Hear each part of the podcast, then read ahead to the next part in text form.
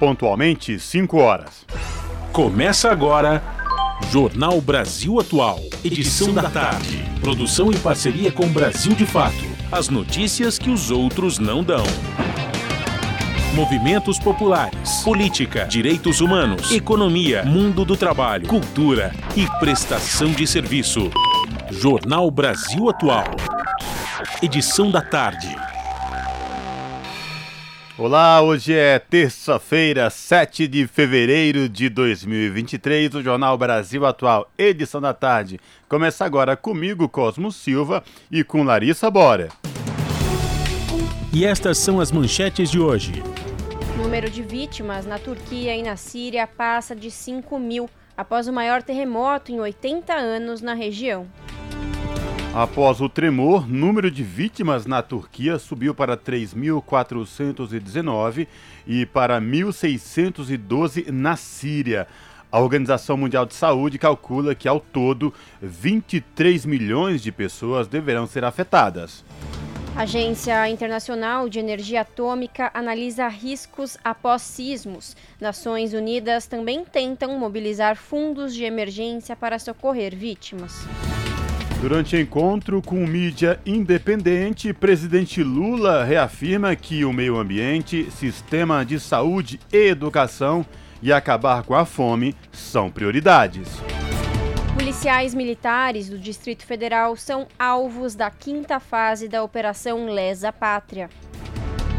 E o presidente Lula inaugura centro de saúde no Rio e lança plano de 600 milhões de reais para o Sistema Único de Saúde reduzir filas. Mesa Nacional de Negociação entre servidores e governo federal foi instalada nesta terça-feira. E no Dia Nacional dos Povos Indígenas, a AGU cria Grupo Especial para a Defesa dos Povos Originários e Articulação de Estratégias Jurídicas. Casas noturnas poderão ter protocolo de segurança para mulheres vítimas de violência.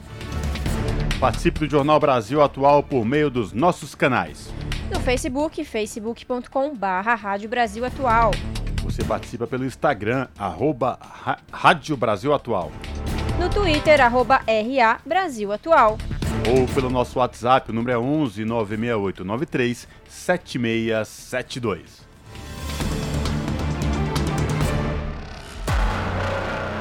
Você está ouvindo? Jornal Brasil Atual, edição da tarde. Uma parceria com Brasil de Fato. Na Rádio Brasil Atual. Tempo e temperatura. Terça-feira é de tempo nublado e chuvoso em São Paulo. A capital paulista registra chuva na maior parte da cidade e termômetros marcando 22 graus. A previsão para a noite e madrugada é de céu encoberto e possibilidade de pancadas de chuva e trovoadas isoladas. A temperatura deve ficar na faixa dos 20 graus no período. O ABC também registra céu nublado e chuva neste momento. Os termômetros marcam 22 graus agora. Durante a noite e a madrugada, a temperatura deve cair para os 20 graus. A previsão do tempo para o período é de pancadas de chuva e trovoadas em alguns pontos da região. Tarde de tempo fechado também em Mogi das Cruzes. Os termômetros marcam 21 graus agora. A cidade também registra chuva forte em algumas partes. A previsão indica que a noite e a madrugada também serão de chuva, com trovoadas isoladas e temperaturas próximas dos 19 graus. Sorocaba, no interior, tem céu muito nublado com trovoadas neste momento termômetros marcam 22 graus agora. Alguns pontos da cidade também registram chuva. Para a noite e a madrugada, a previsão é de chuva forte e trovoadas isoladas. A temperatura deve ficar na faixa dos 20 graus no período. Logo mais eu volto com a previsão do tempo para quarta-feira. Na Rádio Brasil Atual, está na hora de dar o serviço. São 5 horas e 4 minutos pelo horário de Brasília. Vamos saber a situação do trânsito Nesta tarde de terça-feira na cidade de São Paulo, tarde com muita chuva aqui na capital e região metropolitana. A CT, que é a Companhia de Engenharia de Tráfego, informa que neste momento são 57 quilômetros de lentidão em toda a cidade de São Paulo. As regiões que apresentam maiores índices de lentidão sul com 19 km e norte com 18 km de lentidão, respectivamente. Trânsito aqui na Avenida Paulista complicado já nos dois sentidos. Tanto quem vai no sentido da Consolação, como quem vai no sentido do Paraíso, e neste momento chove na região da Avenida Paulista. Portanto, muita atenção aos motoristas neste momento. Lembrando aos motoristas que, por conta do rodízio municipal, não podem circular no centro expandido veículos com placas finais 2 e 3, mas aí tem uma informação que chegou de última hora aqui, Larissa Bora, no site da CET, afirmando que neste exato momento o rodízio está suspenso na capital paulista. Não sabemos o que de fato aconteceu para a suspensão do rodízio, mas é fato que está suspenso aí o rodízio municipal. Talvez por conta da chuva, chove muito, né? Desde as duas horas da tarde na cidade de São Paulo. Talvez seja um dos motivos aí da suspensão do rodízio municipal na cidade de São Paulo. Larissa, como está a situação no metrô e nos trens da capital? Vamos lá, Cosmo. Segundo o site do metrô, a única linha que está operando de forma parcial é a linha 4 amarela. Por quê? Por conta da chuva. Por conta da chuva, de alagamento nessas áreas, foi acionado o serviço Paese e que está circulando aí da estação São Paulo Morumbi até a Luz. Agora indo para a CPTM, Companhia Paulista de Trens Metropolitanos, segundo o site, a linha Esmeralda também está com circulação mais lenta por causa de uma árvore, uma queda de árvore provocada aí pelas fortes chuvas. A linha Rubi também está com velocidade reduzida é, por conta aí de alagamentos. E Cosmo, vamos falar aí para quem, quem vai usar, quem pega a estação José Bonifácio, tem uma coisa legal acontecendo de hoje até sexta-feira, dia 11, que é uma unidade móvel da Sabesp que entre os dias 7 até o dia 11 vai oferecer aí um, à disposição uma agência de atendimento móvel da Sabesp, né, com prestação de serviço e informações, que vai funcionar das 8 horas da manhã até às 5 da tarde. Nessa agência móvel, que está localizada na área extrema da estação José Bonifácio, que é na linha 11 Coral da CPTM, será possível fazer, por exemplo, consultas, impressão de segunda via da conta, parcelamento de fatura e reparcelamento de débito. Então fica aí o serviço para os passageiros que circularem pela estação José B. Bonifácio. Cosmo, e como que está a situação das rodovias nessa terça-feira chuvosa? Pois é, um trânsito complicado aqui no centro da capital, com vários pontos de lentidão, aí problemas também no sistema do metrô e trens da CPTM, Larissa. Por enquanto, trânsito tranquilo para quem pretende pegar as rodovias Anchieta e Rodovia dos Imigrantes rumo à Baixada Santista. A Ecovias, que é a concessionária que administra o sistema Anchieta Imigrantes, informa que as duas rodovias tranquilo tanto para quem desce para a Baixada como quem vem da Baixada para o ABC Paulista ou capital utilizando ou a rodovia Anchieta ou a rodovia dos Imigrantes. A Ecovias pede atenção redobrada aos motoristas porque chove neste momento no trecho de Serra, Larissa. E é isso, você que está nos ouvindo, tem uma informação informação para nos passar, manda para a gente pelo WhatsApp. O número é 11 96893 7672. 98.9 As notícias que outras não dão. E as músicas que as outras não tocam, não. Lê, lê, lê, lê, lê, oh, oh, oh, oh, oh, oh, oh. Rádio Brasil Atual. Jornal Brasil Atual. Edição da tarde. 5 horas mais 9 minutos. E a Polícia Federal deflagrou nesta terça-feira a quinta fase da Operação Lesa Pátria. Desta vez, os alvos são policiais militares do Distrito Federal que foram coniventes e omissos no ataque aos edifícios sede dos três poderes no dia 8 de janeiro.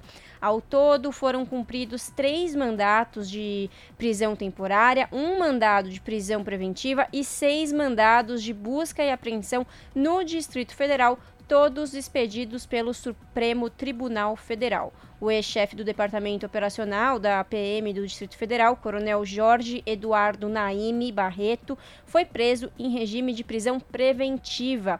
Também foram detidos, por enquanto, temporariamente, o tenente Rafael Pereira Martins, o capitão Josiel Pereira César, ajudante de ordens do Comando Geral da PM do Distrito Federal, e o major Flávio Silvestre de Alencar. Este último é visto em imagens liberando acesso para que os invasores entrassem no prédio do STF. Segundo a Polícia Federal, a Corregedoria da Polícia Militar do Distrito Federal acompanhou os mandados. Até esta terça-feira, foram expedidos 16 mandados de prisão preventiva e 31 mandados de busca e apreensão no âmbito da lesa pátria.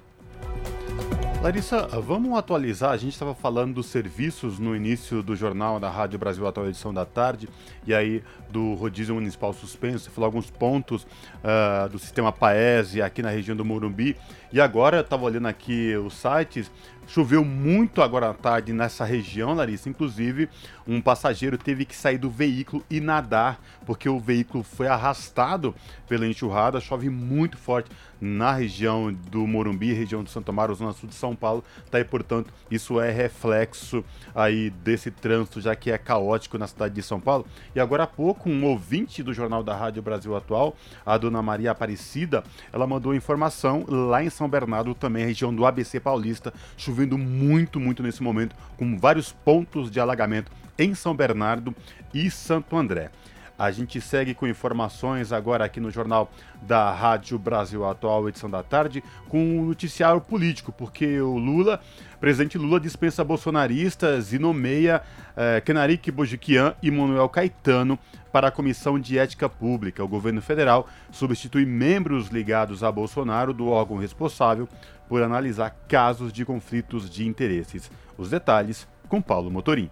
O presidente Luiz Inácio Lula da Silva, do PT, dispensou três dos sete membros da Comissão de Ética Pública da Presidência da República. As saídas foram publicadas em portaria no Diário Oficial da União desta terça-feira, dia 7. Os integrantes retirados da comissão por Lula são bolsonaristas e foram indicados ao cargo justamente no governo do ex-presidente Jair Bolsonaro, do PL. Dois deles, inclusive, foram indicados em novembro de 2022, quando o ex-capitão já tinha perdido as eleições de outubro. Criada por decreto presidencial em 1999, a Comissão de Ética Pública é responsável por analisar a conduta de servidores públicos federais e tem a prerrogativa de orientar autoridades em relação a situações que envolvam conflito de interesses, colegiado é composto por sete membros. Os três membros da comissão de ética dispensados por Lula foram Célio Faria Júnior, ex-ministro da Secretaria de Governo com Bolsonaro, João Henrique Nascimento de Freitas, ex-assessor especial da presidência com Bolsonaro, e Fábio Prieto de Souza, desembargador do Tribunal Regional Federal da Terceira Região e atual secretário de Justiça de São Paulo. Os membros da comissão de ética nomeados por Lula são Bruno Espinheira Lemos, advogado que compôs o grupo de transparência, integridade e controle na transição de governo,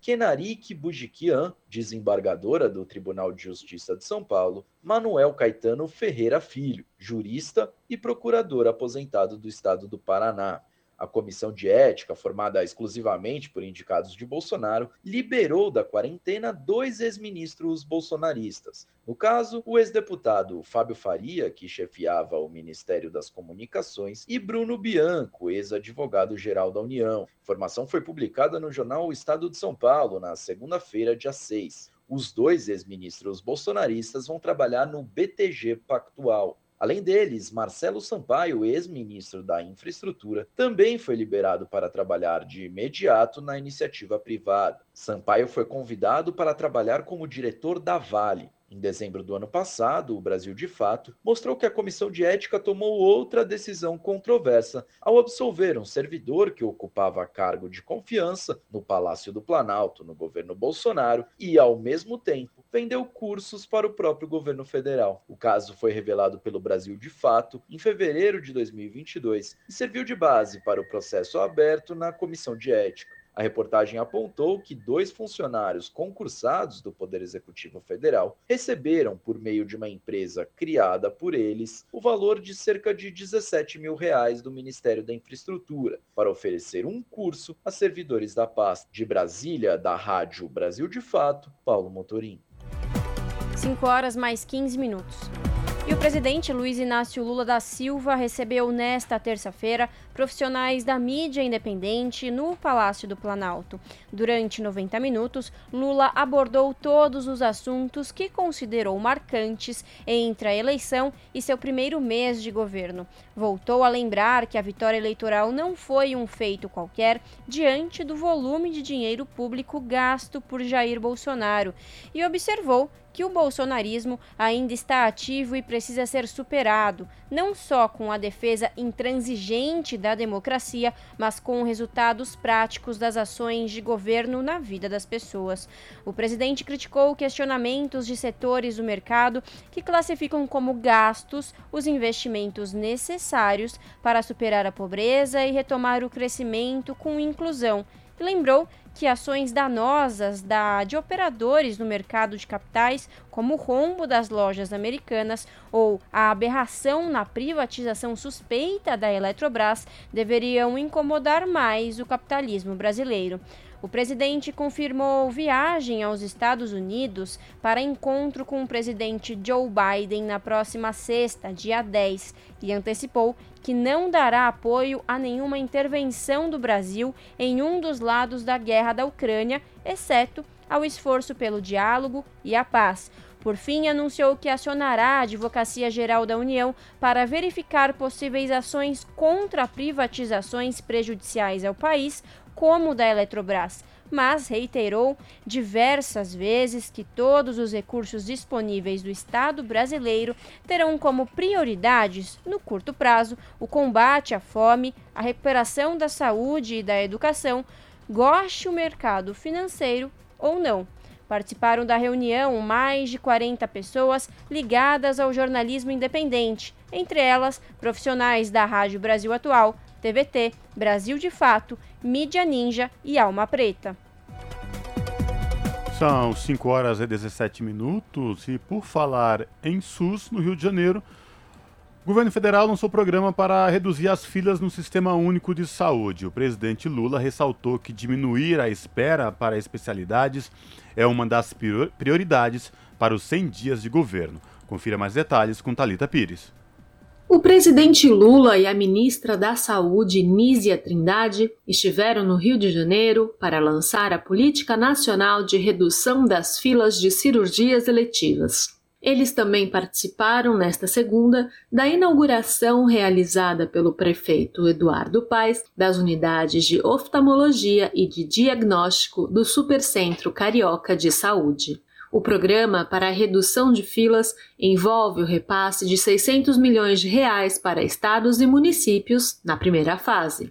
Lula ressaltou que diminuir a fila do SUS para especialidades é uma das prioridades do Ministério da Saúde nos primeiros 100 dias de governo. Ele realizou a entrega do primeiro par de óculos do Centro Carioca do Olho para uma menina de 8 anos. Além da ótica, que vai oferecer óculos completos, os pacientes também poderão contar com a cirurgia de transplante de córnea ainda neste ano. Quando você vê uma criança dessa receber um óculos de graça, oferecido pelo Sistema Único de Saúde, oferecido pela Prefeitura, é uma demonstração de que esse país pode ser diferente do que ele está sendo.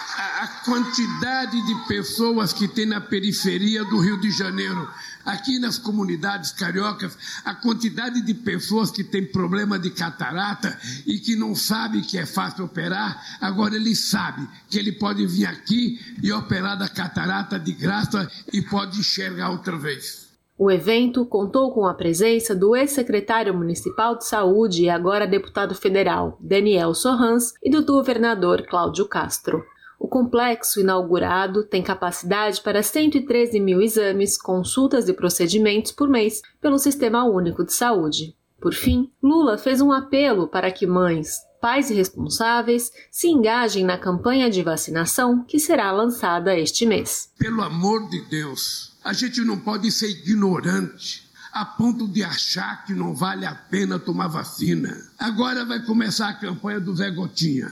Sabe? Agora vai começar. Gente, a gente não pode vacilar, a gente não pode brincar. É por isso, Nízia, que o Bolsa Família está voltando com condicionantes. As crianças têm que estar na escola, as crianças têm que ser vacinadas. Se não tiver atestado de vacina, a mãe também perde o benefício. O Supercentro Carioca de Saúde funcionará de segunda a sexta-feira, das 7 às 22 e aos sábados, das 8 às 17. O endereço é Rua General Gustavo Cordeiro de Farias, 545, em Benfica, na Zona Norte. Da Rádio Brasil de Fato, com reportagem de Clívia Mesquita, no Rio de Janeiro, Talita Pires. São 5 horas e 20 minutos. O Comitê de Política Monetária, que é o Copom, afirmou nesta terça-feira que a execução do pacote de medidas já anunciado pelo ministro da Fazenda, Fernando Haddad, contempla ações que devem atenuar o risco fiscal e será importante acompanhar sua implementação.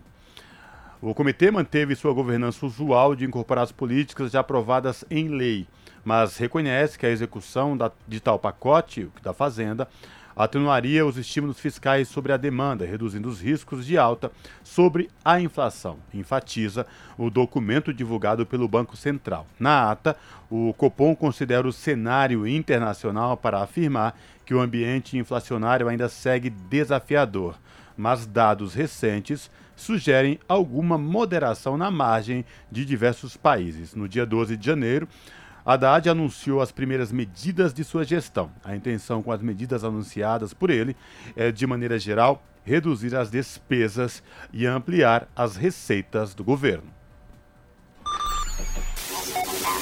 Custo de vida, emprego e desemprego, cesta básica, tarifas públicas, salário mínimo. Agora, na Brasil Atual, a análise do DIEESE. E agora vamos falar com Fausto Augusto Júnior, diretor técnico do DIEESE, Departamento Intersindical de Estatística e Estudos Socioeconômicos. As entidades sindicais representativas dos servidores públicos federais foram recebidas nesta terça-feira, dia 7 de fevereiro, no Ministério da Gestão e da Inovação em Serviços Públicos, numa reunião que marcará a instalação da Mesa Nacional Permanente de Negociação. Fausto explica que essa é a primeira de uma série de reuniões que devem tentar estabelecer um canal de diálogo e negociação entre o governo federal e o movimento sindical, coisa que inexistiu durante o governo de Jair Bolsonaro e de Michel Temer. Vamos ouvir. É, hoje é um dia importante, né? do mesmo jeito que ontem a gente teve a posse do presidente do BNDES, que é um momento fundamental, um banco importante para o nosso desenvolvimento, que vai se reorganizando também para as nossas demandas. Hoje a gente tem a abertura da Mesa Nacional de Negociação, ou seja, reabre-se um espaço democrático de interlocução sobre as questões do serviço público, sobre as questões do Estado, é, sobre as questões vinculadas ao conjunto dos servidores públicos. É, hoje é um ato importante, vão estar mais de 200 entidades sindicais é, ligadas ao serviço público e também é, cerca de nove ministros na nossa na atividade hoje pela manhã. É uma atividade é, que de alguma forma reinaugura é, e reabre o diálogo entre o Estado brasileiro e os servidores públicos federais. É sempre bom lembrar é, que os direitos sociais, né, que estão ali consignados na nossa Carta Constitucional, é, para se efetivar, é, ele precisa, né, por meio dos servidores públicos, que os direitos sociais chegam ao conjunto dos trabalhadores. E, ao mesmo tempo, é simbólico porque é, vai mostrando uma mudança de rumo. Vamos lembrar que a proposta do governo anterior era a malfadada PEC 32, que basicamente desconstruía o serviço público que a gente conhece, é, e agora a gente vai para um outro caminho, a gente vai vendo um outro caminho sendo construído e que de alguma forma coloca o diálogo, coloca uma negociação coletiva, coloca o conjunto das entidades representativas dos servidores na mesa para discutir o futuro uh, da gestão pública, o futuro do país, o futuro do Estado brasileiro. É, é bom lembrar, né, a criação do Ministério da Gestão é, já é uma grande iniciativa, é a possibilidade de você fazer a discussão do que é o Estado brasileiro, a quem serve o Estado brasileiro e quais as ferramentas que o, o Estado brasileiro tem, vai desenvolver e precisa é, melhorar no sentido de fazer chegar o direito social a cada um dos trabalhadores, a cada, a cada cidadão é, nesse enorme país que é o Brasil. É, e, de alguma forma, a mesa nacional representa isso. Né? Do mesmo jeito que lá no Ministério do Trabalho tem as mesas construídas, os grupos de trabalho para discutir a questão do salário mínimo, para discutir a questão sindical, a questão dos aplicativos, a gente agora passa a ter um espaço de diálogo, de negociação, de debate, de formulação é, sobre o Estado brasileiro. Esse é o discurso que a gente precisa superar. A gente precisa compreender é, que desde a Constituição de 88 o Estado brasileiro ele se acopla ao processo de desenvolvimento econômico e social. Ou seja, é tarefa do Estado brasileiro é, garantir que o direito social chegue ao conjunto da população. Nós estamos falando de saúde, nós estamos falando de educação, nós estamos falando de previdência, nós estamos falando de segurança pública. Isso sim é uma mudança bastante relevante. A gente esquece que antes da Constituição de 88, por exemplo, a saúde era limitada a um grupo muito pequeno de pessoas da nossa sociedade. Hoje a saúde é universal. É, a gente esquece que quase metade das crianças estavam fora da escola antes da Constituição e agora nós temos aí quase 100% das crianças na escola. Ué, não existe escola sem professor, não existe hospital sem médicos, sem enfermeiros, é, não, existe, não existe política de assistência social sem o assistente social ali na ponta, não existe segurança pública sem o policial. Eu acho que isso é importante para a gente ir compreendendo que o Estado brasileiro ele tem sim uma função, ele não é só um Estado que arrecada e um Estado que reprime. Na nossa Constituição está definido que é papel sim do Estado brasileiro garantir os direitos sociais de todos os trabalhadores. A gente tem sempre que lembrar que o conceito de Estado é um conceito de estabilidade, né? ou seja, é, o Estado não é uma empresa que está rodando, que está trocando seus trabalhadores num período muito curto, como a gente vê, por exemplo, no setor do comércio, que em menos de um ano trocou todos os seus trabalhadores. É, o conjunto de servidores, eles estão aí para garantir que as políticas de Estado, que os serviços públicos em geral, cheguem ao conjunto da população de maneira ininterrupta, independente do governo de plantão. Então é importante a gente entender que quando nós estamos falando de servidores públicos, nós estamos falando sim de estabilidade, nós estamos falando sim de continuidade, nós estamos falando de responsabilidade. De alguma forma, tudo isso, inclusive, já está previsto na legislação que definiu as carreiras, que define o papel do servidor público no Brasil. Agora, o que nós precisamos fazer é avançar num debate muito sério de democratização do Estado.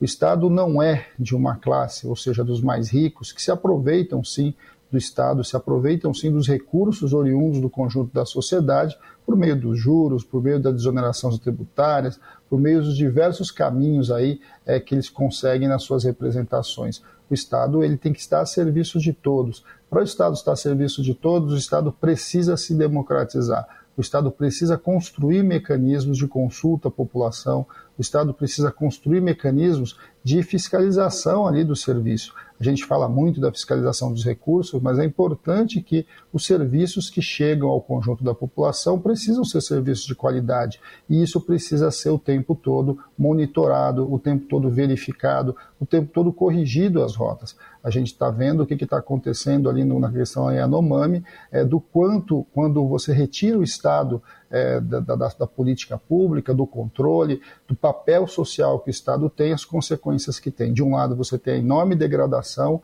nós temos agora o conjunto aí é, de Yanomami sofrendo muito com a ausência do Estado brasileiro e sofrendo algo que a gente não imaginava, achava que tinha superado. Parece cenas é, de um outro período e de um outro, de outro continente. De alguma forma, nós precisamos entender que o Estado brasileiro tem papel Mas o Estado brasileiro não é só uma figura etérea. O Estado brasileiro precisa de braços, precisa de mãos, precisa de pessoas que efetivamente faz chegar o serviço, faz chegar o direito à população. E essas mãos, esses braços, são os servidores públicos e que de alguma forma no governo passado simplesmente foram esquecidos e, na verdade, mais do que esquecidos, eles foram atacados é, no sentido da desconstrução das políticas. Fazia parte da estratégia do governo anterior é, desorganizar o Estado, inclusive para viabilizar é, o avanço aí do, do, garimpo, o avanço do agronegócio, é, do agronegócio aí que, que, que degride, que agrada, né, que, que de certo modo é, foi invadindo, ocupando as terras. Ou seja, é, de alguma forma, pensar no Estado significa o papel, o braço, a fiscalização que viabilize é, um conjunto de serviços para o conjunto da população brasileira. Acabamos de ouvir Fausto Augusto Júnior, diretor técnico do DIEESE, Departamento Intersindical de Estatística e Estudos Socioeconômicos, aqui no jornal Brasil Atual. Você está ouvindo? Jornal Brasil Atual, edição da tarde. Uma parceria com Brasil de Fato. Jornal Brasil Atual, edição da tarde, são 5 horas e 30 minutos. Proprietários de armas de fogo têm até abril para cadastrar os equipamentos no Sistema Nacional da Polícia Federal. A medida foi anunciada na semana passada por meio de uma portaria assinada pelo ministro da Justiça, Flávio Dino. Quem descumprir norma poderá ter o armamento apreendido e vai responder por crimes previstos no Estatuto do Desarmamento. A reportagem é de Júlia Pereira. Uma portaria publicada pelo Ministério da Justiça e Segurança Pública na última semana determina que proprietários de armas de fogo devem cadastrar os equipamentos no Sistema Nacional de Armas da Polícia Federal até o dia 2 de abril. A medida vale para os armamentos de uso permitido ou restrito adquiridos após um decreto do ex-presidente Jair Bolsonaro de maio de 2019, que flexibilizou as regras para registro, posse, porte e comercialização de armas e munição para os chamados CACs, os colecionadores, atiradores e caçadores. No caso de armas de uso permitido, o cadastro deverá ser feito pelo sistema virtual da Polícia Federal. Já as armas de uso restrito deverão ser cadastradas no mesmo sistema e apresentadas pelo proprietário mediante agendamento prévio junto às delegacias da PF, acompanhadas de comprovação do registro no Sistema de Gerenciamento Militar de Armas. Quem descumprir a medida poderá ter o equipamento apreendido por infração administrativa e responder pelos crimes de posse e porte ilegal de arma de fogo, previstos no Estatuto do Desarmamento. Segundo Roberto Shoa, conselheiro do Fórum Brasileiro de Segurança Pública, o que o governo deseja a partir da medida é entender a atual situação do armamento no país. O que, que o governo busca com isso? Ele busca saber é, com quem estão essas armas, onde estão essas armas e se de alguma forma elas não foram desviadas ou não foram adquiridas legalmente para um posterior repasse. E principalmente aquelas armas que são consideradas de calibre restrito, o governo inclusive previu a necessidade da presença física da pessoa com essa arma no posto da Polícia Federal para que fosse feito o recadastramento. Então, o que o governo quer é compreender como é que está esse mercado. A portaria publicada na semana passada indica ainda que durante o período estabelecido, os proprietários que não desejarem manter as armas poderão entregá-las em um dos postos de coleta. O conselheiro do Fórum Brasileiro de Segurança Pública explica que essa prática já era permitida antes, a partir do Estatuto do Desarmamento, mas que agora está sendo reiterada pelo governo Lula, que desde as eleições se opôs ao armamento da população. Essa campanha do desarmamento, da entrega de armas de fogo, ela não é nova. Ela vem lá desde o Estatuto de Desarmamento, em 2009, ela se torna uma política permanente. Então, ao longo dos últimos anos, mesmo durante o governo Bolsonaro, qualquer pessoa que tivesse uma arma de fogo e quisesse devolvê-la, poderia fazê-lo nos postos de entrega, batalhão, polícia militar, polícia civil ou polícia federal, e recebia uma indenização. O que o governo faz nessa portaria é reiterar essa possibilidade, é reiterar para o cidadão que não deseja manter uma arma de fogo que existe essa possibilidade da entrega voluntária de uma arma de fogo. É a continuação de uma política que já vem a longo prazo. A portaria publicada na última semana já era prevista desde o primeiro dia do governo Lula, quando o presidente assinou um decreto que revogou uma série de normas de Bolsonaro que facilitava o acesso às armas e munições. Entre as mudanças, o decreto suspendeu novos registros de armamentos por CACs.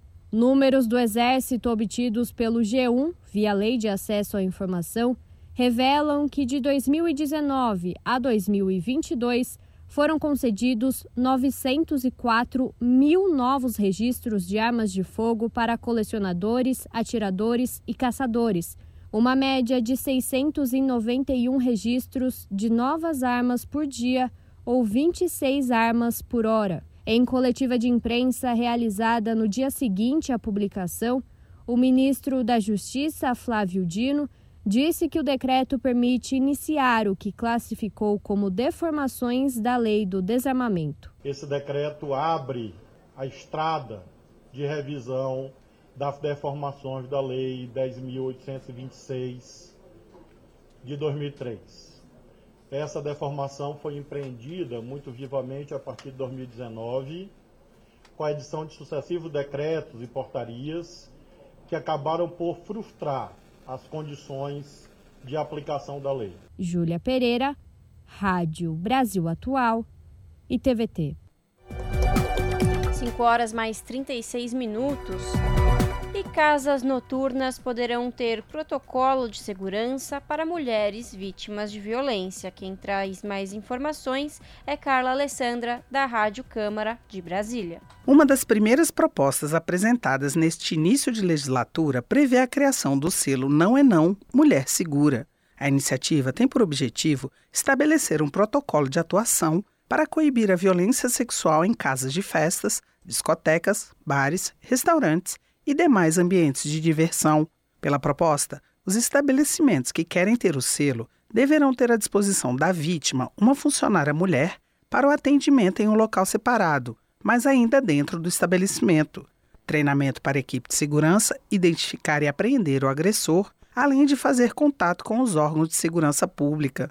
A autora do projeto, deputada Dandara, do PT de Minas Gerais, afirmou que a ideia é fazer com que esses espaços sejam mais seguros para as mulheres e, no caso de acontecer a violência, garantir um atendimento que incentive a vítima a denunciar. É um protocolo muito importante, já que grande parte das vítimas, infelizmente, vão para casa, tomam um banho, as provas não são preservadas e elas são desestimuladas, tanto do ponto de vista pessoal quanto do ponto de vista social, a não apresentar a denúncia. Muitas se sentem culpadas, muitas se sentem feridas, machucadas. Ainda pela proposta, o estabelecimento deverá colocar cartazes de orientação sobre o protocolo Não é Não, Mulher Segura, em locais visíveis. O texto prevê também que o selo poderá ser renovado a cada três anos após avaliação por parte das autoridades de segurança.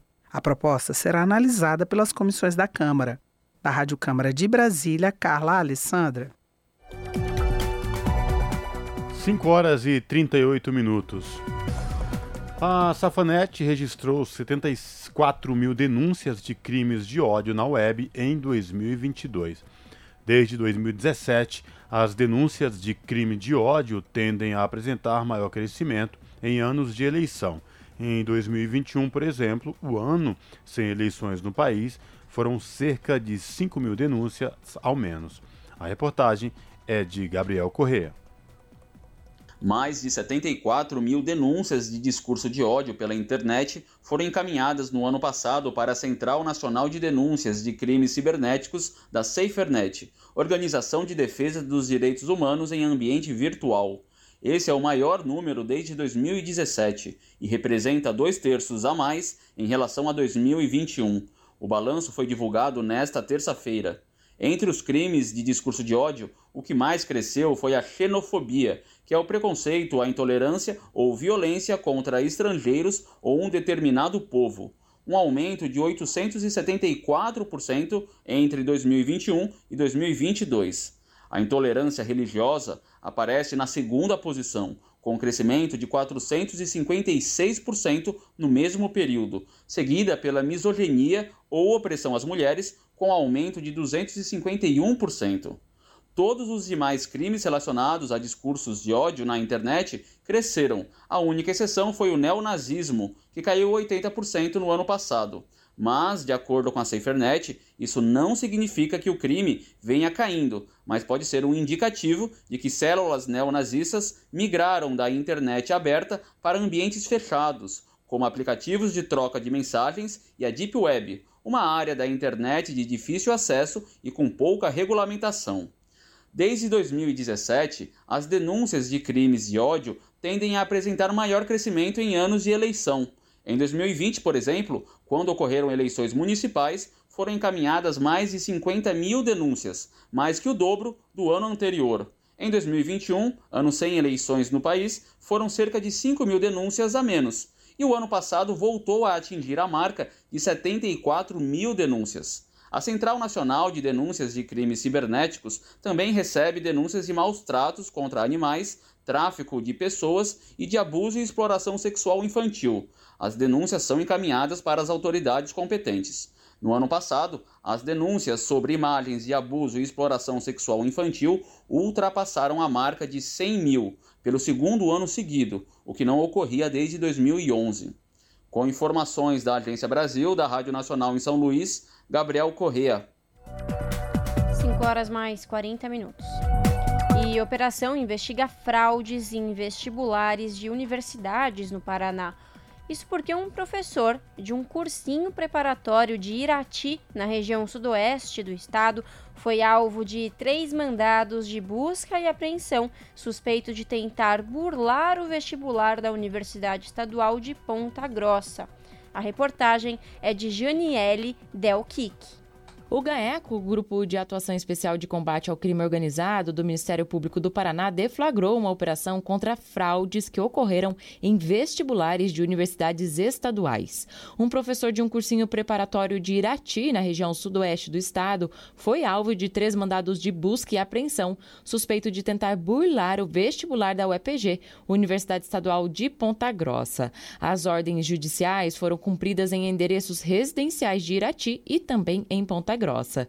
Segundo o Ministério Público, as investigações começaram em dezembro a partir de uma denúncia da reitoria da UEPG que verificou uma possível tentativa de fraude no processo seletivo da instituição por meio da utilização de um celular para transmissão das questões. O suspeito foi desclassificado e o caso reportado pela instituição à Justiça. O professor também prestou o vestibular do curso de medicina de 2023 da UniOeste, a Universidade Estadual do Oeste do Paraná, que teve as provas aplicadas aplicadas neste último domingo. Ele foi detido ao deixar o local do teste aqui na capital. Foram apreendidos documentos, telefones celulares e computadores. Com o investigado, foram localizados um telefone celular, um ponto eletrônico e um microfone oculto em uma tampa de caneta, equipamentos que seriam utilizados para transmitir e receber informações durante a realização da prova. O Ministério Público do Paraná apura agora a possível existência de uma organização criminosa e outras tentativas de fraudes praticadas pelo mesmo profissional. Da Rádio Educativa FM de Curitiba, repórter Janiele Delquique para a Rádio Nacional de Brasília. Você está ouvindo? Jornal Brasil Atual, edição da tarde. Uma parceria com Brasil de Fato. Jornal Brasil Atual, edição da tarde, são 5 horas e 43 minutos. E a crise humanitária que causa nova morte em criança Yanomami por desnutrição. Ministra dos Povos Indígenas anunciou hospital de campanha em base militar do Exército para atender casos graves. A reportagem é de Murilo Pajola. A crise humanitária na terra indígena Yanomami fez mais uma vítima neste domingo, dia 5, uma criança de um ano e cinco meses morreu com desnutrição severa e desidratação na região Rachiú, uma das áreas mais afetadas pelo garimpo ilegal, perto da fronteira com a Venezuela. A informação foi confirmada ao Brasil de Fato pela liderança Yanomami Júnior Ecurari, presidente do Conselho Distrital de Saúde Indígena Yanomami e Ecuana. A criança seria levada para tratamento em Boa Vista, capital de Roraima, mas as chuvas intensas impediram que o helicóptero levantasse voo. Segundo Júnior Ecurari, o transporte já havia sido autorizado pelo Exército. A liderança lamentou o ocorrido, citando que foi uma fatalidade. Nessa região, os atendimentos são feitos na base aérea de Surucucu, que não tem instrumentos para permitir voos com baixa visibilidade. Em Roraima, a ministra dos Povos Indígenas, Sônia Guajajara, disse no último sábado, dia 4, que a instalação será reestruturada para receber aviões de grande porte e um hospital de campanha. Na terra indígena Yanomami, o avanço do garimpo ilegal impede que indígenas mais vulneráveis acessem saúde e alimentação. A Utucara Associação Yanomami principal organização do povo, diz que 570 crianças morreram por causas evitáveis nos últimos quatro anos. Nas palavras de Júnior Ecurari, o atendimento de saúde mudou drasticamente após a decretação de emergência em saúde pelo governo federal, feita há cerca de duas semanas. Desde sábado, dia 4, ele contabilizou o atendimento de 12 pessoas com malária, entre crianças e adultos, os atendimentos foram multiplicados após a disponibilização de mais helicópteros para atuar nos resgates. Ele alega que antes apenas uma aeronave atuava nas remoções. Segundo o governo federal, já foram removidos 223 pacientes da terra indígena para Boa Vista, onde os indígenas são atendidos no Hospital Geral de Roraima, no Hospital da Criança Santo Antônio e na Casa de Saúde Indígena de Lábrea, no Amazonas, com informações da Agência Brasil, Murilo Pajola. 5 horas mais 46 minutos. Um ranking da Associação Soluções Inclusivas Sustentáveis com apoio do Instituto Clima e Sociedade, levantaram dados sobre ações e políticas socioambientais dos bancos que atuam no país. Numa escala de 0 a 100, a maior nota foi 29. Na prática, as políticas das instituições responsáveis por financiar grande parte das atividades econômicas do país estão longe de ser suficientes. Confira na reportagem de Camilo Mota. O setor financeiro é responsável por financiar dois terços da economia brasileira, mas as políticas de gestão socioambiental no setor, que financia grande parte das atividades que impactam a natureza, ainda são tímidas. É o que aponta o ranking da atuação socioambiental de instituições financeiras lançado pela Associação Soluções Inclusivas Sustentáveis, ACIS com o objetivo de avaliar as políticas e ações socioambientais dos maiores bancos do país. Das 10 instituições avaliadas, a maior nota foi 29, numa escala de 0 a 100, alcançada pelo holandês Rabobank, seguida pelo BTG, que obteve 27 pontos. Os demais bancos Itaú, Sicredi, Bradesco, Santander, Caixa, Banco do Brasil, Cicobi e Safra não atingiram os 20 pontos na escala. O ranking analisa dados públicos das instituições e faz um diagnóstico de ações e políticas ambientais e sociais dos bancos. A associação leva em consideração critérios desde o gerenciamento de risco ao perfil de produtos e serviços ofertados, até a localização e o risco socioambiental das empresas financiadas. Para a diretora executiva e técnica da Associação CIS, Luciane Moessa, ainda há muito a ser feito. Considerando o que seria necessário de ser feito, o que é possível de ser feito, que está ao alcance do setor bancário brasileiro fazendo essa agenda, os resultados mostraram que a gente está muito longe do ideal ainda. E a gente quer, a partir disso, é, gerar motivação para que as instituições financeiras brasileiras avancem. Luciane deu o exemplo do desmatamento no país. Nos últimos três anos, um território igual ao do Rio de Janeiro foi derrubado e grande parte da cadeia é apoiada pelos bancos. De acordo com a diretora executiva da CIS, o ranking tem por objetivo evidenciar que é possível fazer mais e mudar essa lógica antiambiental. Se a gente olhar para aquilo, para aquilo que os bancos estão fazendo nessa área, sem dúvida, eles não estão fazendo nada, eles já deixaram estaca zero faz muito tempo, mas também, sem dúvida, eles poderiam fazer muito mais do que eles fazem e deve ter muito financiamento de, de desmatamento ilegal na carteira de crédito de instituição financeira. E o desmatamento não vem delas, mas vem da cadeia de fornecedores delas, e cabe aos investidores e aos bancos exigirem que elas monitorem essa cadeia de fornecedores para que elas não estejam comprando é, carne nem soja de produtores rurais envolvidos com desmatamento ilegal, né? Luciane acrescenta que algumas instituições já deram o primeiro passo, mas as informações da pesquisa também precisam ser levadas em consideração pelo público. Eu tenho certeza que a maior parte da população brasileira nunca parou para pensar nisso, né? Olha, que a escolha por um determinado banco, por uma determinada seguradora, por um, uma determinada, um determinado plano de previdência, para quem tem condição de ter um, né? Tem alguma coisa a ver com desenvolvimento sustentável, mas tem tudo a ver, né? Porque, na verdade, os recursos financeiros que viabilizam as atividades econômicas vêm daí.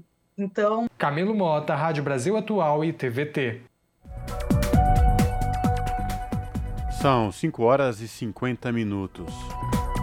Primeira indígena a comandar a FUNAI, Joênia Wapchana, toma posse, com a missão de reerguer a FUNAI Nova presidenta do órgão promete acolher demandas das organizações indígenas. Os detalhes com Douglas Matos. A nova presidenta da FUNAI, a Fundação Nacional dos Povos Indígenas, a advogada e ex-deputada federal Joênia Wapichana, tomou posse prometendo reconstruir o órgão indigenista e fazer uma gestão pautada pelas demandas das organizações dos povos originários. É a primeira vez que a FUNAI, criada há 55 anos, será presidida por uma pessoa indígena. O importante é que tem que ter a participação dos povos indígenas na FUNAI.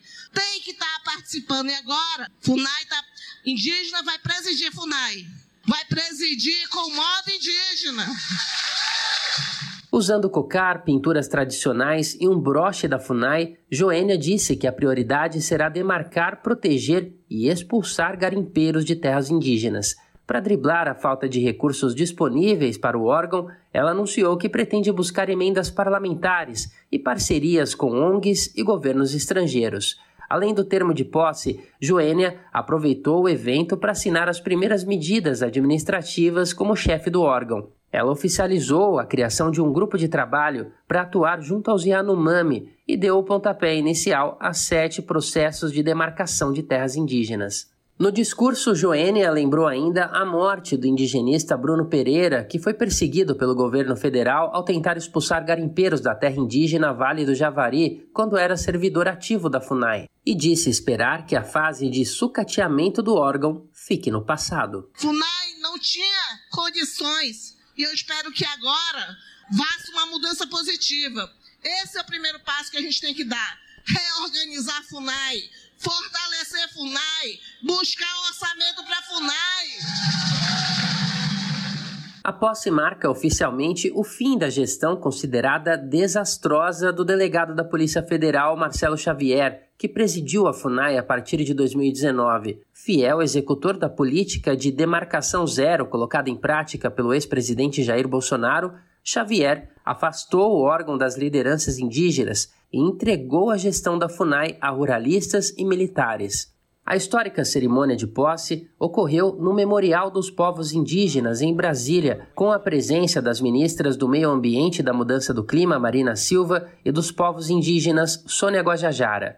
No salão lotado estavam ainda lideranças como o cacique Raoni Metuktiri e o secretário de Saúde Indígena Veibe Tapeda, além dos parlamentares, ex-presidentes da FUNAI e servidores do órgão. Joênia se formou em Direito pela Universidade Federal de Roraima e tem mestrado em Direito Internacional pela Universidade do Arizona. Nascida em Boa Vista, em Roraima, foi a primeira mulher indígena do Brasil a exercer a advocacia e também a primeira deputada federal indígena do país. Foi assessora jurídica do CIR, Conselho Indígena de Roraima, atuando em diversos processos demarcatórios no estado da Rádio Brasil de Fato, com reportagem de Murilo Pajola em Lábrea, no Amazonas. Locução: Douglas Matos.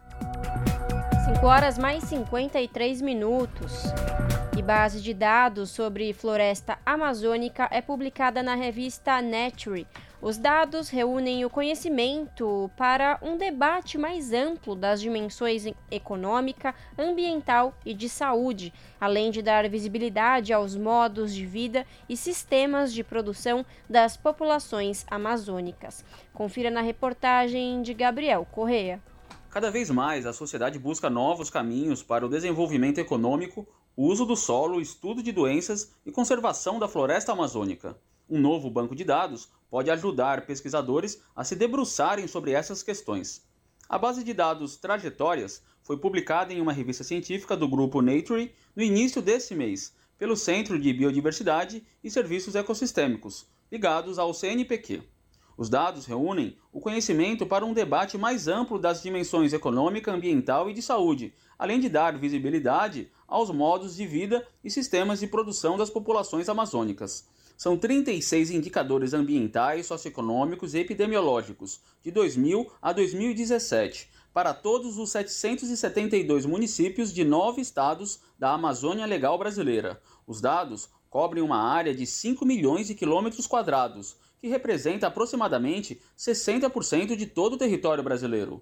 Segundo Ana Rorato, primeira autora do estudo e pós-doutoranda do projeto, toda a variedade de dados colhidos de diferentes instituições teve que ser tratada para que pudessem ser utilizados e comparados em conjunto. A gente tem dados de é, incidência e número de ocorrências de, de doenças por município para os dois períodos, é, tamanho da população, com base nos censos de 2000 e 2010 para cada município, dados de perda de habitat como é, desmatamento, degradação florestal, áreas queimadas, fragmentação florestal, remanescente de floresta, variáveis relacionadas ao uso e cobertura da terra, como pastagem, agricultura, áreas cobertas por mineração, densidade de rodovias, números de portos e anomalias climáticas, anomalias de precipitação e de temperatura.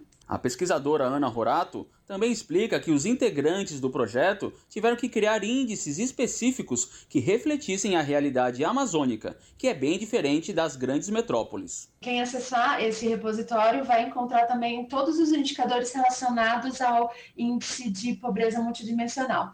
Tanto o índice final, que é um índice sintético que agrega outros indicadores, como é, os valores de cada um dos indicadores que compõem esse índice final né, de pobreza multidimensional. Então, todos esses indicadores eles estão disponíveis no repositório. Os dados do projeto Trajetórias estão disponíveis de graça e de forma aberta no repositório zenodo.org. Da Rádio Nacional em São Luís, Gabriel Correa. São 5 horas e 56 minutos. E garimpeiros tentam se apropriar de alimentos doados aos Yanomami, afirma a ministra Guajajara. Ministra dos Povos Indígenas diz que presença de garimpeiros persiste e anuncia medidas para combater a desnutrição. Quem volta trazendo mais detalhes é Douglas Matos. A ministra dos Povos Indígenas, Sônia Guajajara, afirmou que a presença massiva de garimpeiros na terra Yanomami impede que indígenas acessem alimentos doados e serviços de saúde. Até as cestas básicas agora está difícil de entregar porque tem inclusive o risco de que eles possam oferecer objetos né, trocando pelo alimento, uma vez que o alimento deles também já está sendo inviabilizado de chegar para eles. Né? A declaração foi feita em uma entrevista coletiva em Boa Vista, Roraima, onde um balanço da atuação emergencial no território foi fornecido pela ministra, que estava acompanhada de lideranças indígenas e autoridades da FUNAI e do Ministério da Saúde. Guajajara esteve no território indígena durante o fim de semana e acompanhou os atendimentos. Segundo ela, invasores começaram a deixar a área, mas outros saíram de pequenas vilas e se concentraram perto das comunidades indígenas. Tentamos pousar em dois lugares, não conseguimos por conta de insegurança. Muitos garimpeiros ali dentro, visivelmente ali também, né? É, é, já sabendo que está tendo essa essa determinação para retirada deles e eles estão ali agora fugindo de garimpos menores e se concentrando no, numa área maior de garimpo, né? E estão ficando todos juntos. Segundo a FUNAI, o fechamento do espaço aéreo sobre o território Yanomami tem impedido que os garimpeiros recebam combustível e alimentação, o que tem agravado o conflito. Ainda de acordo com o órgão, aldeias onde há menos pressão de garimpeiros devem receber ferramentas e sementes para que os indígenas possam recuperar a segurança alimentar. Outra forma de combater a desnutrição será perfurar poços artesianos e construir cisternas. Guajajara disse que a estrutura será fornecida pelo Ministério do Desenvolvimento e Assistência Social, Família e Combate à Fome, mas não informou quando a medida será concretizada. Também foi anunciada a instalação de um hospital de campanha na região de Surucucu, uma das mais afetadas, com o objetivo de desafogar os hospitais em Boa Vista. Até o fim de semana, devem chegar 25 novas equipes para atuar contra a malária. Da Rádio Brasil de Fato, com reportagem de Murilo Pajola, em Lábrea, no Amazonas. Locução: Douglas Matos. Se você gosta do nosso jornalismo independente e quer rever nossas entrevistas e reportagens, acesse o canal da Rádio Brasil Atual no YouTube. Nosso endereço é youtube.com/barra Rádio Brasil Atual. Ajude a nossa voz ser cada vez mais forte e ir cada vez mais longe. Inscreva-se em nossos canais, curta e compartilhe o conteúdo Rádio Brasil Atual e TVT. Rádio Brasil Atual e TVT. Compromisso com a notícia, compromisso com a democracia, compromisso com você. Pontualmente 18 horas. Rádio Brasil Atual. Para sugestões e comentários, entre em contato conosco por e-mail redação@jornalbrasilatual.com.br ou WhatsApp DDD 11 96893 7672. Acompanhe a nossa programação também pelo site redebrasilatual.com.br.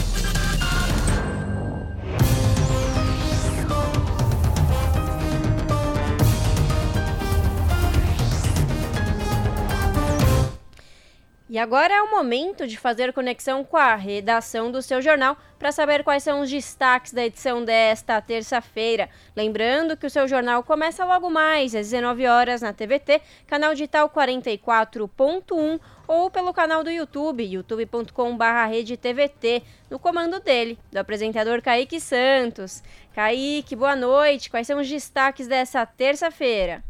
Oi, Lari, Cosmo, boa noite, boa noite a todos os ouvintes da Rádio Brasil Atual e do Jornal Brasil Atual, edição da tarde. Daqui a pouquinho, então, tem seu jornal às sete da noite. E eu tô aqui para trazer os principais destaques do jornal desta terça-feira. Entre os assuntos de hoje, a gente vai trazer uma matéria sobre o veneno que ameaça aí a comida, né, o alimento que vai para a mesa das famílias e também o meio ambiente. É, no governo Bolsonaro, os últimos quatro anos foram liberados mais de 2 mil agrotóxicos. Apenas no ano passado foram autorizados 652 venenos.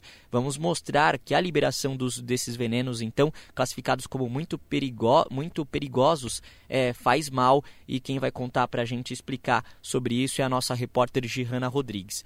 A Caroline Campos traz uma matéria sobre é, a mobilização de representantes de sindicatos e movimentos sociais para criar um vale transporte social e a fim de beneficiar trabalhadores desempregados ou com baixos salários. A proposta faz parte de um grupo de trabalho de representantes de centrais sindicais e a ideia é, já é uma realidade em algumas cidades aqui de São Paulo, como Diadema e Mauá, mas é, pretende-se aí avançar para outros lugares. A Caroline Campos explica um pouquinho para nós. E claro, é, vocês citaram já aqui no Jornal Brasil Atual, edição da tarde, mas o seu jornal traz também mais sobre a conversa do presidente Lula com representantes de muitas mídias progressistas, né, veículos independentes e influenciadores.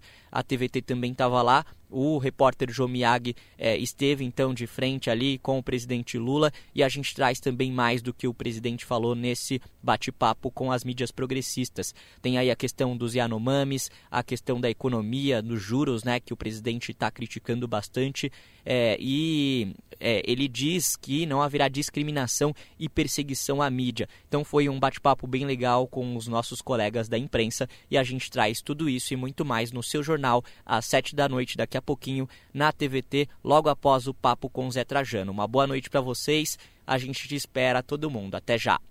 Jornal Brasil Atual, edição da tarde.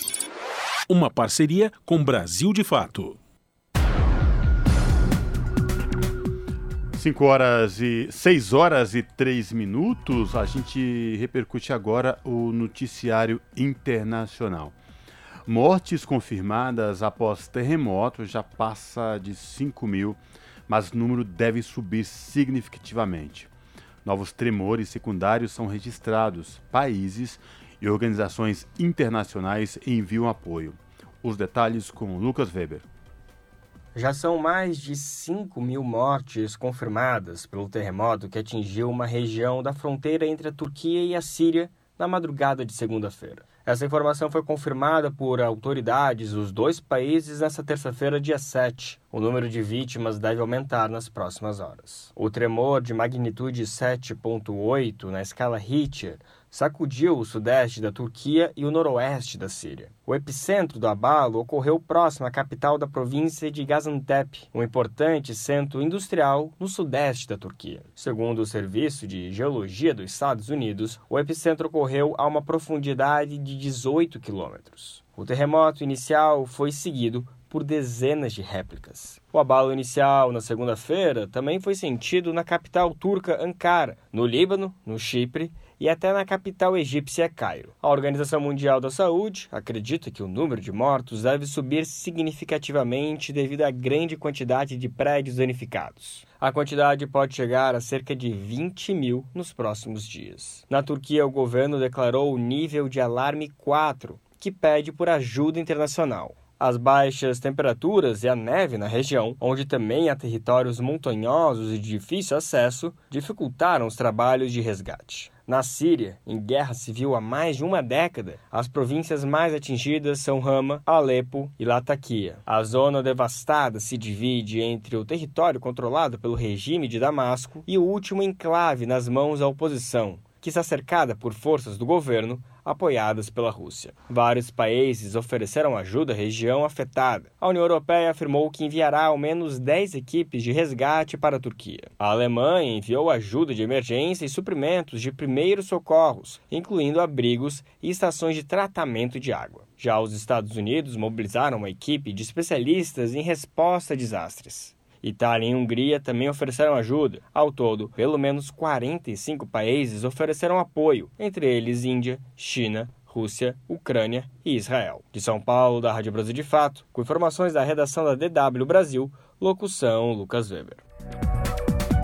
São 6 horas e 6 minutos. A gente ouviu a matéria aí do Lucas Weber, do Brasil de Fato, falando do terremoto que atingiu ontem parte da Turquia e da Síria, traz, deixando aí milhares de mortos. E a gente vai atualizar agora, Larissa, os números mais recentes sobre esta tragédia que deixou, vitimou milhares.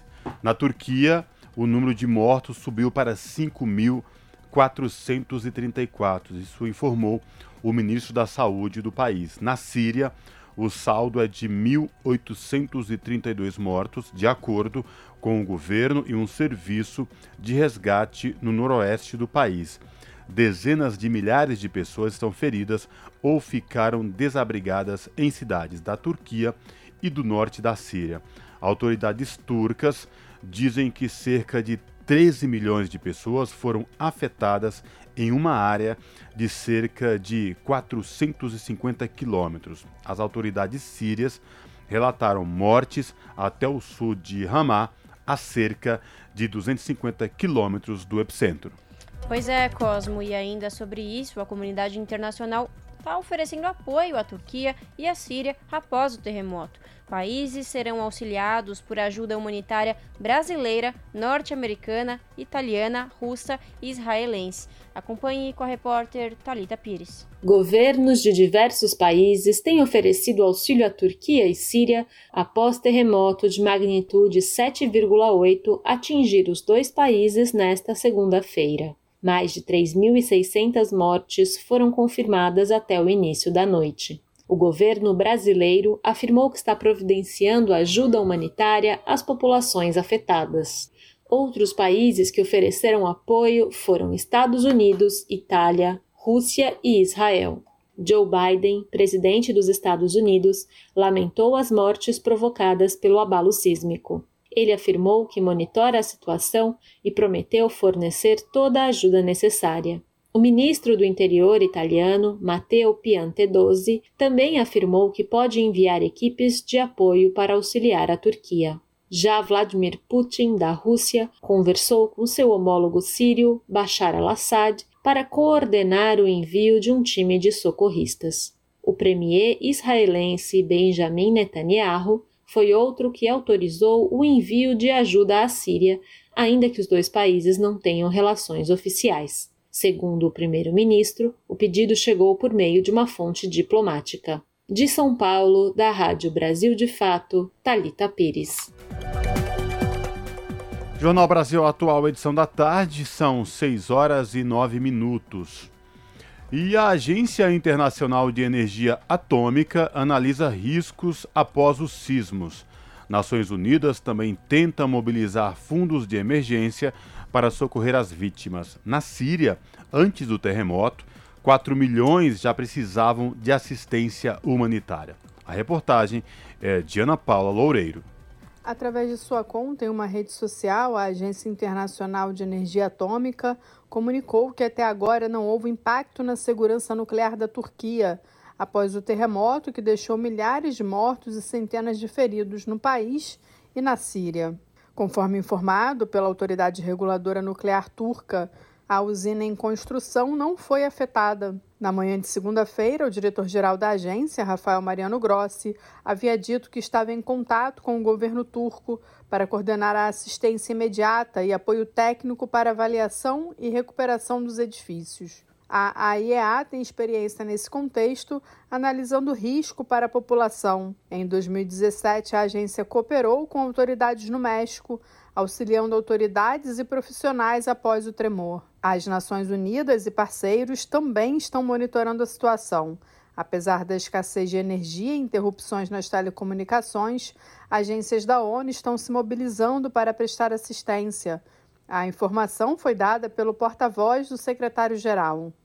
Stefano Dujarric, disse que, segundo parceiros humanitários, este é o terremoto mais poderoso registrado na Turquia desde 1939.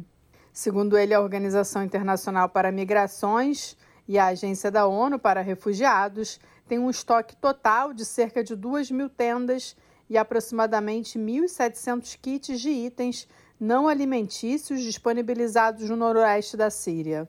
O Acnur informou que mil barracas adicionais estão disponíveis em um depósito em Gaziantep, no sul da Turquia, enquanto a Organização Mundial da Saúde, OMS, também liberou kits de trauma de seus armazéns para pelo menos 16 hospitais no noroeste da Síria. Do Jarric disse ainda que as Nações Unidas também estão procurando mobilizar fundos de emergência na região para isso, contam com a comunidade internacional para ajudar as milhares de famílias atingidas, muitas das quais já necessitavam urgentemente de ajuda humanitária em zonas de difícil acesso. Da ONU News em Nova York, Ana Paula Loureiro. Você está ouvindo? Jornal Brasil Atual, edição da tarde. Uma parceria com Brasil de Fato. 18 horas mais 12 minutos. E a ONU pede mais esforços pela Ucrânia ao Conselho de Segurança. Chefe de assuntos humanitários da ONU afirmou que quase 18 milhões de pessoas sofrem com as consequências da guerra. Plano de resposta humanitária deve ser lançado em Gênebra na próxima semana e prevê orçamento de 3 bilhões e 900 milhões de dólares. Confira na reportagem de Mayra Lopes. O chefe de assuntos humanitários da ONU alertou o Conselho de Segurança nesta segunda-feira que mais esforços devem ser feitos para alcançar quase 18 milhões de pessoas que sofrem com as consequências da guerra na Ucrânia. Às vésperas do marco de um ano desde o início da invasão russa, Martin Griffiths afirmou que há muito a ser feito, com quase 40% da população ucraniana precisando de ajuda humanitária.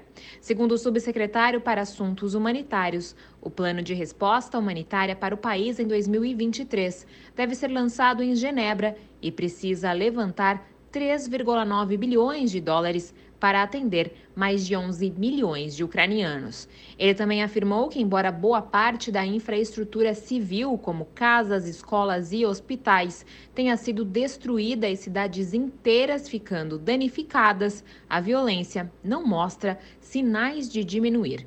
Um relatório recente da Organização Mundial da Saúde documentou 14 mil vítimas civis, 17,7 milhões de pessoas necessitadas de assistência humanitária e 7,5 milhões de refugiados ucranianos deslocados em toda a Europa. O relatório cobriu os primeiros nove meses do conflito. Em dezembro, Martin Griffiths esteve no país e testemunhou comunidades inteiras sem eletricidade e suprimentos essenciais. Da ONU News em Nova York, Mayra Lopes. 6 horas e 14 minutos. China diz que Estados Unidos exageraram ao usar caça para derrubar balão meteorológico. O incidente fez com que secretário de Estado dos Estados Unidos cancelasse viagem para Pequim, onde iria se encontrar com Xi Jinping. As informações com Michele de Mello. As autoridades chinesas criticaram a decisão dos Estados Unidos de derrubar o que afirmam ser um balão meteorológico que entrou no espaço aéreo estadunidense no último fim de semana. De acordo com Pequim, o balão saiu de seu curso esperado e entrou no território norte-americano de maneira acidental. O vice-ministro das Relações Exteriores da China, Xi Feng, apresentou uma queixa na Embaixada dos Estados Unidos na China. Ele entende que houve uso indiscriminado da força. Xi também destacou que a decisão abala as relações entre os dois países. De acordo com a Associated Press, o balão foi derrubado por um caça F-22 no último sábado e Joe Biden, presidente dos Estados Unidos, disse que gostaria de elogiar os aviadores responsáveis pela operação. O incidente fez com que o secretário de Estado dos Estados Unidos, Antony Blinken, cancelasse uma viagem planejada para a China, que aconteceria no domingo. O episódio foi usado por congressistas republicanos para criticar Biden. De acordo com pesquisas de opinião da empresa Gallup, 79% da população dos Estados Unidos tem uma visão desfavorável da China. Além disso, 49% dos estadunidenses acreditam que a China é o maior inimigo do seu país, contra 32% que colocam a Rússia nesse local e 6% a Coreia do Norte. De São Paulo, da Rádio Brasil de Fato, Michele de Mello. Esse é o Jornal Brasil Atual, edição da tarde. Uma parceria com Brasil de Fato. 18 horas mais 16 minutos. Blocos de carnaval chamam atenção para a doação de sangue nesse período. Os primeiros blocos que saem às ruas são os da campanha de doação de sangue para reforçar os estoques nos hemocentros. A reportagem é de Oussama El Guauri. Os estoques de sangue dos hemocentros ficam reduzidos nesta época do ano. Isso, em geral, é consequência do período de férias e da própria festa que faz com que muita gente viaje. Por isso, nestas duas semanas que antecedem o carnaval, os primeiros blocos que saem às ruas são os da campanha de doação de sangue. Isso para reforçar os estoques nos hemocentros. Com o tema O Abre Alas que a Vida Quer Passar, a Fundação Hemominas já convida os foliões, desde o início do mês, a doar sangue neste período que antecede o carnaval. O objetivo é garantir os serviços do dia a dia, como cirurgias já agendadas, e estar preparada para atender urgências e emergências nos hospitais públicos e particulares de Minas. Para estimular a participação, foliões, escolas de samba e blocos de rua estão sendo convidados a gravar vídeos voluntários pedindo a doação de sangue antes de cair na folia. Tudo está sendo postado nas redes sociais da Hemominas, a Fundação de Hematologia e Hemoterapia de Minas Gerais. É o que explica Tiago Sindô, assessor de captação da entidade. É uma forma que a gente tem de unir a Hemominas a essa festa que é muito importante chamar a atenção da população para essa responsabilidade social que todos nós temos, né, de a gente poder ter estoques em níveis adequados, até porque é esperado um contingente aí de mais de 5 milhões de pessoas nesse carnaval. A gente está com uma queda né, dos grupos RH negativos, mas a gente chama a atenção do grupo O positivo e O negativo, que é, registram o maior índice de queda hoje na rede. E são grupos muito importantes é, em virtude da cobertura que eles podem ter de atendimento das demandas transfusionais. Na Bahia, a situação do estoque é crítica para todos os tipos sanguíneos. Um dos principais motivos foi o aumento de 14% na demanda nos últimos três meses em relação ao mesmo período anterior. De acordo com a Hemoba, a Fundação de Hematologia e Hemoterapia da Bahia contribuíram para esse aumento a liberação de cirurgias eletivas após o período de retenção na pandemia da Covid-19, o maior fluxo de turistas e de tráfego nas estradas. Por isso, a campanha Chame Gente também já está na rua e conta com a participação de foliões, blocos organizados e de afoxé, como explica a coordenadora da rede de captação da Emoba, Yara Matos. Ressaltando que a importância e a necessidade da organização desse banco de sangue, do, do estoque, é, é, necessário que ela aconteça antes da festa. Né? E durante o carnaval estaremos aqui funcionando todos os dias. É, a nossa meta é aumentarmos essas doações em um incremento de 35% a 40%, para que durante a semana do carnaval estejamos de forma tranquila acolhendo os nossos foliões, os nossos turistas. De acordo com o Ministério da Saúde, para doar sangue, a pessoa precisa estar em boas condições de saúde, alimentada, ter entre 16 e 69 anos, pesar mais de 50 quilos e levar documento de identificação original com foto recente que permita a identificação. É preciso evitar também comidas gordurosas e bebidas alcoólicas antes da doação. E se o candidato estiver com gripe ou resfriado, não pode doar. E depois de melhorar, precisa aguardar pelo menos uma semana. E o mesmo vale para o caso da Covid-19. Todas essas informações você pode consultar na página da Secretaria de Saúde de onde você mora. Da Rádio Nacional em Brasília, Samuel Gauri. Brasil de Fato 20 anos. Apoie e lute.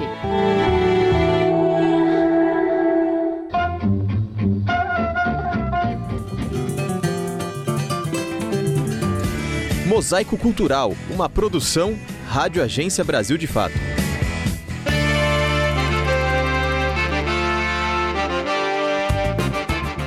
Apesar da importância de suas publicações, várias escritoras negras no Brasil se deparam com o peso do racismo e do machismo na literatura do país. Com uma arte potente contra as injustiças, elas encaram o cenário histórico lutando por reconhecimento do trabalho e da valorização de vidas ancestrais. Uma delas é Elisandra Souza, poeta e jornalista, autora do livro Quem Pode Acalmar Esse Redemoinho de Ser Mulher Preta. Tem dias que a loucura mescla com a solidão. E eu me vi várias vezes, vagando sem destino certo. Eu tenho medo de que não se lembre. Nossos passos vêm de longe e precisamos prosseguir. Quem pode acalmar esse redemoinho de ser mulher preta? diante de uma literatura brasileira constituída predominantemente por homens brancos, Elisandra Souza defende as narrativas das mulheres pretas como forma de reconhecimento das muitas histórias em jogo no Brasil. Então é importante porque a gente diversifica a narrativa, né? A gente compreende que o Brasil é um Brasil plural, né? Não só de visão única, né? Com uma história única, com uma única narrativa, né? como já disse Chimamanda Adichie, né, esse perigo da história única, né? Então, a gente tem várias histórias e dentro da literatura negra feminina, dentro dessa produção das mulheres negras, tem diversas narrativas, diversos pontos de vistas, né, diversos lugares de fala.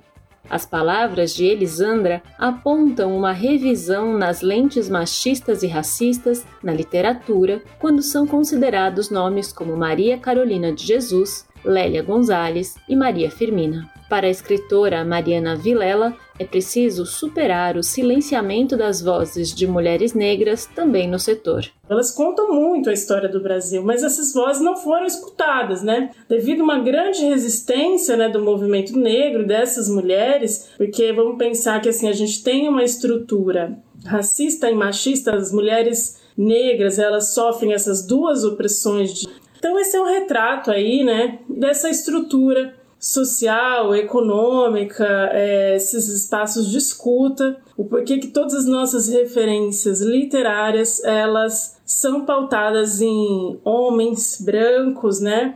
Diante das dificuldades, projetos pensados por mulheres negras têm fortalecido suas produções e ecoado suas vozes através da escrita. Alguns exemplos, de muitos existentes, são o Sarau das Pretas, em São Paulo, e Lendo Mulheres Negras, na Bahia. Ambas iniciativas que surgem com o objetivo de expandir a narrativa delas. Para conhecer um pouco mais dos projetos, vale acessar as páginas do Instagram Sarau de Pretas e Lendo Mulheres Pretas. A escritora Carmen Faustino propõe que a população conheça mais sobre a literatura feita por mulheres negras. É justamente poder é, ter a oportunidade de conhecer outras narrativas, né, e poder criar novos imaginários, né, imaginários positivos, imaginários que contem a verdadeira história, né, imaginários de realeza, de dignidade, né, de resiliência e resistência de mulheres negras. Essa mensagem de Carmen é potente também na poesia. Construção. Meu corpo é um espaço de criação e força motriz, onde aprendo a cada curva edificar um templo meu, movimentar meus desejos e alinhar a vista turva da lente pálida e distorcida que cega minha realeza negra. Sou minha fonte de prazer e cura, meu abrigo de amor e águas sagradas da Rádio Brasil de Fato, com reportagem de Nayata Wani, de Brasília, Talita Pires. As notícias que os outros não dão. Jornal Brasil Atual. Edição da tarde. Uma parceria com Brasil de Fato. São 6 horas e 25 minutos e a gente vai atualizar aqui as consequências das fortes chuvas que atingiram aí a capital e grande São Paulo na tarde desta terça-feira. Essa chuva forte alagou a sede social do São Paulo, que fica no bairro do Morumbi. As dependências do clube social ficaram totalmente alagadas, que ficam ao lado do estádio do Morumbi. Pois é, Cosmo. Segundo o site da UOL, é, a água invadiu parte da sede social por causa da continuidade das chuvas que caíram na região durante toda a tarde. Foi muita chuva, né, Cosmo? A gente que está aqui na região da Paulista, a gente viu quanto choveu. O, o clube promete publicar uma nota oficial com todos os detalhes ainda hoje. Pois é, Larissa, e o Centro de Gerenciamento de Emergências Climáticas de São Paulo lista 42 pontos de alagamento na capital, isso por volta das 17h45, quase 18 horas, hora de Brasília, sendo 29 deles em vias intransitáveis por causa do acúmulo de água. Exatamente. Enchentes são um problema crônico da região do Morumbi, tanto que o São Paulo se reúne com o poder público há pelo menos dois anos para pedir obras que solucionem esse problema. No ano passado, no começo de fevereiro, o presidente Júlio Casares se reuniu com o prefeito Ricardo Nunes, do MDB, justamente para tratar deste tema.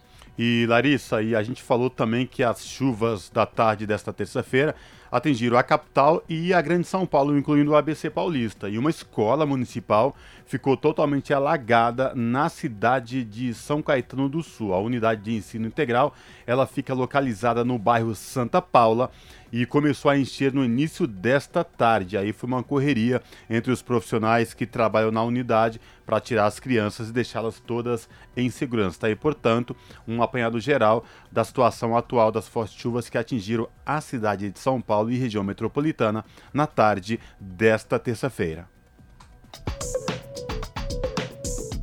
Rede Brasil Atual, Rádio Brasil Atual, TVT e Brasil de Fato em defesa do consumidor. Em iniciativa conjunta com o Instituto de Defesa do Consumidor, apresentam IDEC Responde, com Igor Marchetti, especialista em direito do consumidor. Funciona o direito de arrependimento nas compras online?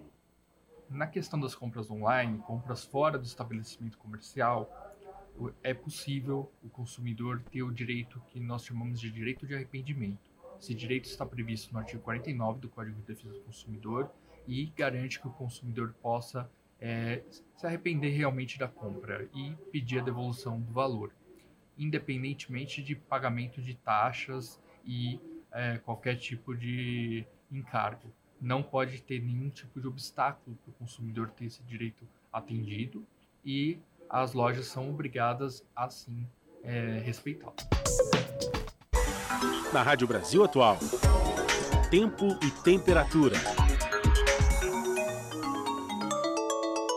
A previsão indica que o tempo vai continuar nublado e chuvoso em São Paulo nesta quarta-feira. A capital terá sol com muitas nuvens pela manhã e pancadas de chuva à tarde e à noite. A temperatura máxima será de 29 e a mínima de 19 graus. A previsão se repete para o ABC. A região terá amanhã de quarta-feira de sol entre nuvens e chances de pancadas de chuva à tarde e à noite.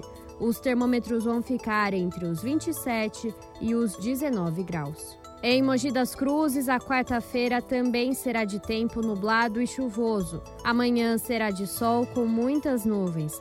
Para os períodos da tarde e da noite, a previsão é de pancadas de chuva. A temperatura máxima será de 28 e a mínima de 18 graus. Para Sorocaba, no interior, a previsão do tempo é parecida. Amanhã de quarta-feira será de sol com muitas nuvens. Já à tarde e à noite podem ter pancadas de chuva isoladas. A máxima será de 29 e a mínima de 19 graus. Júlia Pereira, Rádio Brasil Atual. E termina aqui mais uma edição do Jornal Brasil Atual, que teve a apresentação de Larissa Borer e Cosmo Silva. E nos trabalhos técnicos, ele, Fábio Balbini. A gente volta amanhã a partir das 5 horas da tarde. Tchau!